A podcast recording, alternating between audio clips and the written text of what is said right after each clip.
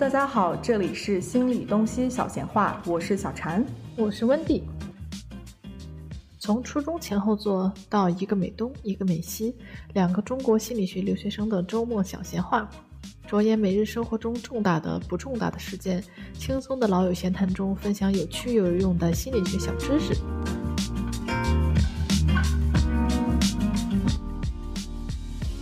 Hello，大家好，这里是心理东西小闲话，啊，我是小婵，我是温迪。今天呢是我们新年特辑的第二期下半部分，啊，就接着上一期的内容呢，跟大家持续的分享一些我和温迪今年二零二一年的一些新年愿望吧。嗯嗯，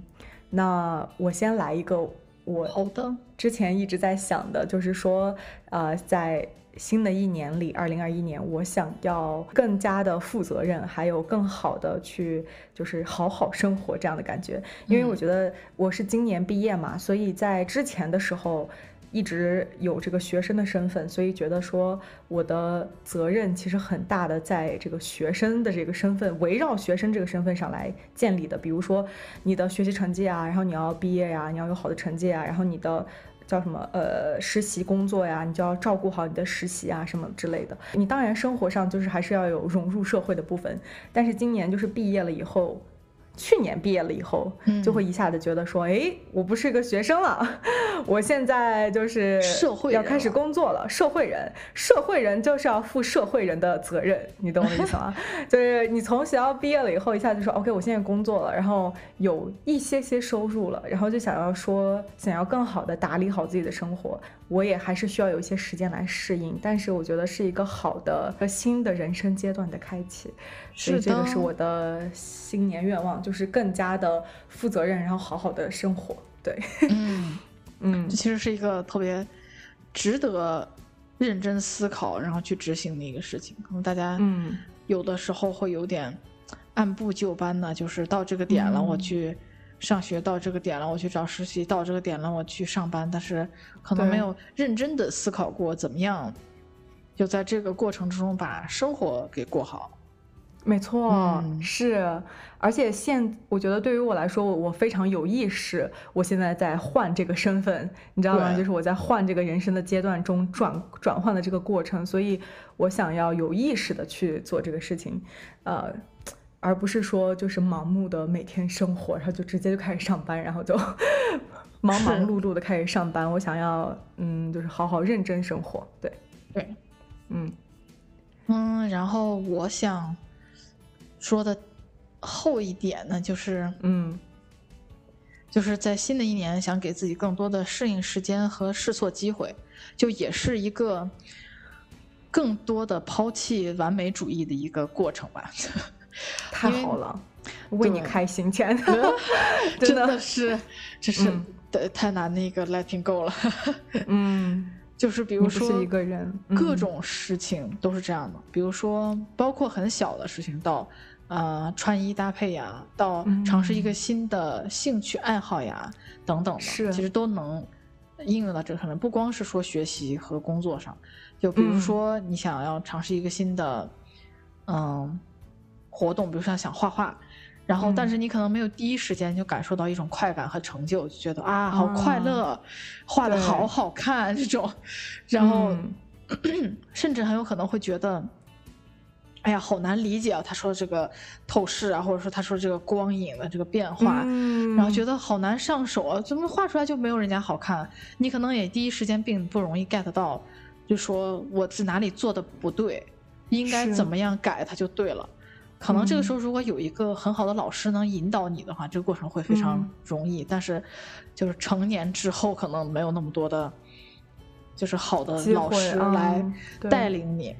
所以可能很多时候一开始尝试新东西，都会感觉到有一种挫败感，可能会觉得我是不是比别人花更多的时间啊？我为什么搞出来没有别人好啊？然后这个时候，其实最重要的不是反复思考我是不是不行，我是不是没有别人聪明等等的这种内耗。嗯，更重要的应该是继续做下去，因为很多时候，我们可能也确实没有办法完全的消除掉这种内耗，或者说对于自己的怀疑。但是，当自己明确了这件事对我确实有好处，或者说，我确实认可这个事儿就是非做不可的时候，很重要的一点就是，即使有内耗，也得在行动上继续做下去，因为这样会提高自己的执行力，而且还有个附加好处就是，你会意识到，虽然我非常难受，我特别想躲开，但是因为我知道这是一件很重要的事情，我必须要做它，所以我还是继续做下去。你会感觉啊。我是一个很有执行力、很自律的人。对，而且这个需要勇气的。是的，是的，我是一个很有勇气的表现。对，嗯，就其实给自己也是一个正向的反馈。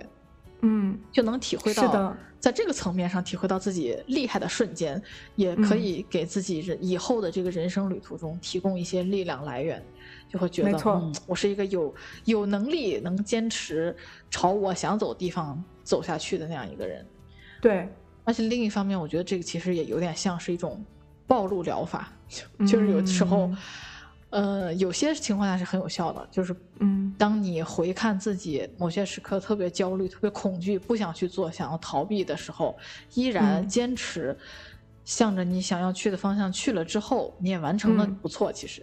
然后这样的事情多积累几次之后，也就会渐渐的不那么焦虑、不那么恐惧，就觉得。提高了掌控感，觉得虽然很多事情我不知道怎么做，我觉得很难，但是我最后还是做的不错的嘛。就以后遇到这种很不确定的、整体来说很难做的事情，我也能掌控得了的这种感觉会渐渐建立起来，就建立自信和这个掌控感。对。然后当然还是得强调一下，做事情之前要明确自己的目的。比如说，你就是现在就是特别累，就是想要放松休闲的时候，然后比如说尝试画画或者弹乐器，然后发现哦，真的很难上手，其实比自己想的要更难一些，要真的花时间花精力投入进去去认真学习才行。但是你本来的目的就是现在我很累了，我就是想放松，没有更多精力了。那就完全可以换一个办法去尝试别的活动，就是这种继续坚持的这个理念，不是说什么事情上都要去死磕它，是就是就是给自己一些空间。如果是你觉得你就是逼不了自己的时候，不要逼着自己去做那个事情，但是呃，去尝试这本身就是一个很好的。事情了，就是你有努力去尝试一个东西，然后你有给他给机会，你不是说感觉到难或者害怕的时候就直接放弃了，这个是不太一样的。对我其实特别喜欢你分享的这一点，嗯，因为我觉得我们在生活里，呃，就是。本来就是人，本来就是这样嘛，就是不想去做，比如说感觉害怕的事情，或者说恐惧的事情，然后就想说躲着它。但有的时候这些事情是对你好的事情，或者说其实对你来说是有成长的事情。然后如果是因为害怕而不去做的话，其实就会嗯妨碍你去体验一些快乐。我觉得我想这样说，是不是？是的，其实你在能把这个事情做出来的那个时候。体验到的快乐是成倍的，没错，那种骄傲感，觉得说哇，我做到了。是一方面是我做到了一个我之前没有做过的事情，另一方面是我即使克服着这个不适感，我也坚持把它做出来了。对，哇，你觉得自己是一个多么厉害的人？没错，就是你觉得我。对生活对自己的掌控感，对吧？对，是就即使不成功，我觉得是值得的。是的，是的，是不是？对，即使你说你画画，就是你最后没有变成一个就是世界一流画家，但是你有去尝试，你体会到了那个快乐，这个本身这个过程就是很值得的。而且即使说，比如说你想学弹钢琴，然后你最后。没有办法弹那种是十级的曲子，你可以随便弹一个，我觉得也是成功的，是是吧？嗯，就是就是很多事情是你需要用力去做，你才能体会到那个成果的，是不是？对，但是有的时候又不能在一个地方上用力太久，比如说我像我这种像咱们这种 高敏感人群，有的时候可能会走进一个死胡同，会觉得我觉得好像别人都没有内耗，我就要把我的内耗取掉。但是这个事情其实也是一个死胡同，不合理的。你可能真的这辈子没办法完全的把这个内耗彻底的去掉，但是你可以调整到一个适当的平呃的一个度，适当的一个度。就是你最终的目的是想要达到我把这个事情能做到，或者说把这个事情做到足够好，那其实我就可以把我的内耗调整到我能忍受的 level，然后我去接着做这个事情。然后把这个事情做到了，做好了，做到我认知的好，其实就很好了。而且这样的事情做多了之后，其实你的内耗也会主动降下来一些，就也不是说我非得等到我的内耗都消失了，我才能去做这些难的，我认为呃比较耗精力、耗时间的事情有挑嗯有挑战的事嗯。情。就是很多事情是相辅相成的，你也得去做，你才能降低内耗。你也找一个平衡的点，对，降低内耗，错然后你才能去做。很多事情是相互的，就不是来来回回要调整的，对的，对的。嗯，其实你说的这点和我接下来想说的是非常相像的。嗯我觉得我的还有第二个新年愿望就是继续学习，什么活到老学到老，这是我们的 俗话。嗯因为可能呃，一个是说，因为我今年毕业了嘛，所以就是突然从学校里出来了，就会觉得说，哎呀，我之前就一直是在上课，或者说。一直是有作业的人生，然后突嗯然一下子没有了这个学习的这个环境，就会让我觉得有点慌。第二个呢，是因为我觉得是我工作性质的原因，就是要求我一定要不仅说是跟进社会时事，就是在发生什么事情，也要不断的提高自己的专业上的技巧和知识，嗯而且一直要更新我的这个技巧和知识。其实需要自己去寻找一些这样学习的机会，比如说培训啊、workshop 呀、各种 training 啊，嗯啊，能找到的，我觉得是我想要去尽量能做就要做的，多参加不同的培训，然后多看文献，然后尽可能的多看一些书，然后增长自己的知识和就是增强自己专业上的能力。是，嗯嗯，觉得说我们只有就是不断的在吸取知识。你才会觉得生活一个不会那么无聊，另外一个就是你会有，我觉得人天生就是喜欢喜欢学到新的知识的。是的，我不知道你觉得呢？是，其实我觉得现在这是天性之一，感觉对啊整个学界，我觉得也是认同的，就说嗯求知、好奇是人类的天性，就跟你天生下来就是会饿，就是想要吃饭是一样的是一部分。嗯，我们就是想要学到更多的东西，想要了解更多的知识，没错。是，的，鼓励大家，一个是像你刚说的，不断尝试。新鲜的事物，然后不要害怕，不要因为自己害怕而不去尝试，然后去尝试，给他一个时间，还有付出一定的努力，说不定你才能看到结果。另外一个就是继续学习，继续读书，不要放弃就是学习的机会。嗯。嗯，是这样。嗯。我想分享的最后一点，可能就是，呃，在交流之中不要设前提，或者说要意识到自己说话是有前提的，因为很多时嗯候我们说话就是表达自己的观点的时候，其实是带有一个前提的，嗯。因为我们是在一个自己的就对自己来说理所当然的环境之下成长起来的，所以你会觉得说话有这些前提是理所当然的事情，在沟通的时候可能不会刻意的说出来，但是说话的对方和你的成长环境是完全不一样的，一般情况下来说。因为不可能有人和你的成长环境和你的这个人生走向是一毛一样的，所以没它的前提很可能和你是不一样的。于是很多时候，这也是我这两年突然间发现的一个事情。很多时候，如果出现争论，你们讨论着讨论着，或者吵着吵着，就会发现你俩说其实是同一件事情，其实站的是同一边。那为什么还会吵起来呢？就是因为你们说的是不同前提之下的同一件事情。是，对，其实你们俩的观点是一样的，嗯，但是因为你们俩前提不一样，对这件事的说说辞就不一样。然后你以为他是在那个前提先说这个事情，然后你不同意。对你，你可以给我们举个例子吗？就比如说什么简单一点的例子？嗯，哎呀，我我一想就得想起一个比较 controversial 的话题，就是 OK，就是嗯，比较有争论性的话题。对，你比如说你跟一个人探讨说，就是你不，然后我的观点可能是你不能去，呃，责怪受害者，就比如说有一个女生在。就是什么都没做，就在路上走着，然后就被猥亵了。这种情况，对我觉得你不能说就是因为她穿的少，或者就因为她大半夜上街了。那那你不能去怪罪她大半夜上街，你得怪罪那个人为什么对她实施这样的恶行，对吧？是，是然后，比如说对面就会说，可是我觉得他就是，就是不应该大半夜上街呀、然后你就会觉得有点生气，就觉得那你怎么能去责怪受害者呢？对吧？这嗯这这难道跟他自己有关系吗？难道说你大白天走在街上就就一定不会被人怎么着吗？那你会越来越限制女性或者说就是弱小的人的为什么不教犯罪的人不要去犯罪呢？对呀、就是为什么一定要去合理化这个事情呢？他有嗯可能就是、就需要去超市，I don't know 啊，对他呀、他有可能就是要去买一个什么东西，对呀、就比如说那个那个女生，就是在成都，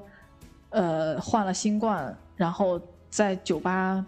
在很多个酒吧里串场，然后后来哦哦是，然后大家哦就会直接就会想到啊，他了是吗他肯定是一个就是不守规矩的，然后肯定是一个就是不懂得保护自己、保护他人的那样一个不好的女孩。结果事实上人家在那里工作，是不是？对他工作就是需要在在各个酒吧之间就是穿梭，那没有办法的呀。而且他，可是你你没确，前提你是不知道的，对呀、而且他又不知道自己得病了，那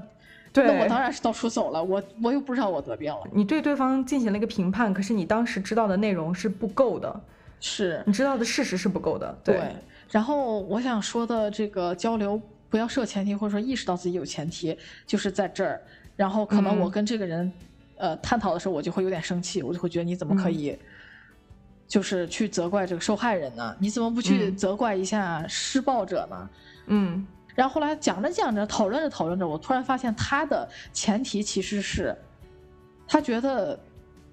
施暴者一定要受到惩罚，这是理所当然的事情。你肯定也会觉得施暴者就是要受到惩罚，就是应该被关起来，然后受到司法审判，这个没有什么可说的。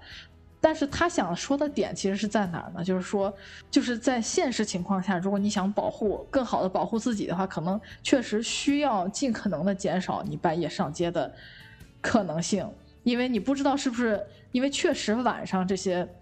不好的人出来活动的几率会更大一些，因为没有没有那么多的人流量在街上看着他了，他就是犯罪的可能性会更大一些。然后，如果从自己角度考虑来说呢，那我肯定也不太也会有点怕吧。大白天上街我就随便乱转，我都不慌的。但是大晚上就会有点慌，可能我的这个角度就会觉得，因为你没有说出来，我还以为你的意思是，反正施暴者我也管不了，我只能管这些好人。然后你们好人就得自己把自己管好了，晚上也不要出门，也不要穿的太暴露，就是变成了另外一种言论，听起来就是就是在责怪受害者。但是其实嗯对面的论点也是在。这个施暴者我是肯定要抓起来的，我是肯定要审判他的。但是嗯从自己角度出发，那我肯定还是想要减少我自己大晚上出去到处乱走的可能性，因为晚上受到就是犯罪行为的可能性还是要比白天要高。然后我觉得说的也有道理，就是其实没有什么可吵的点，就是在这个之中，我以为他说的话其实不是他想说的话。就是因为嗯大家的前提和沟通的方式问题吵了起来，但最后发现，在论点上其实没有什么可吵的。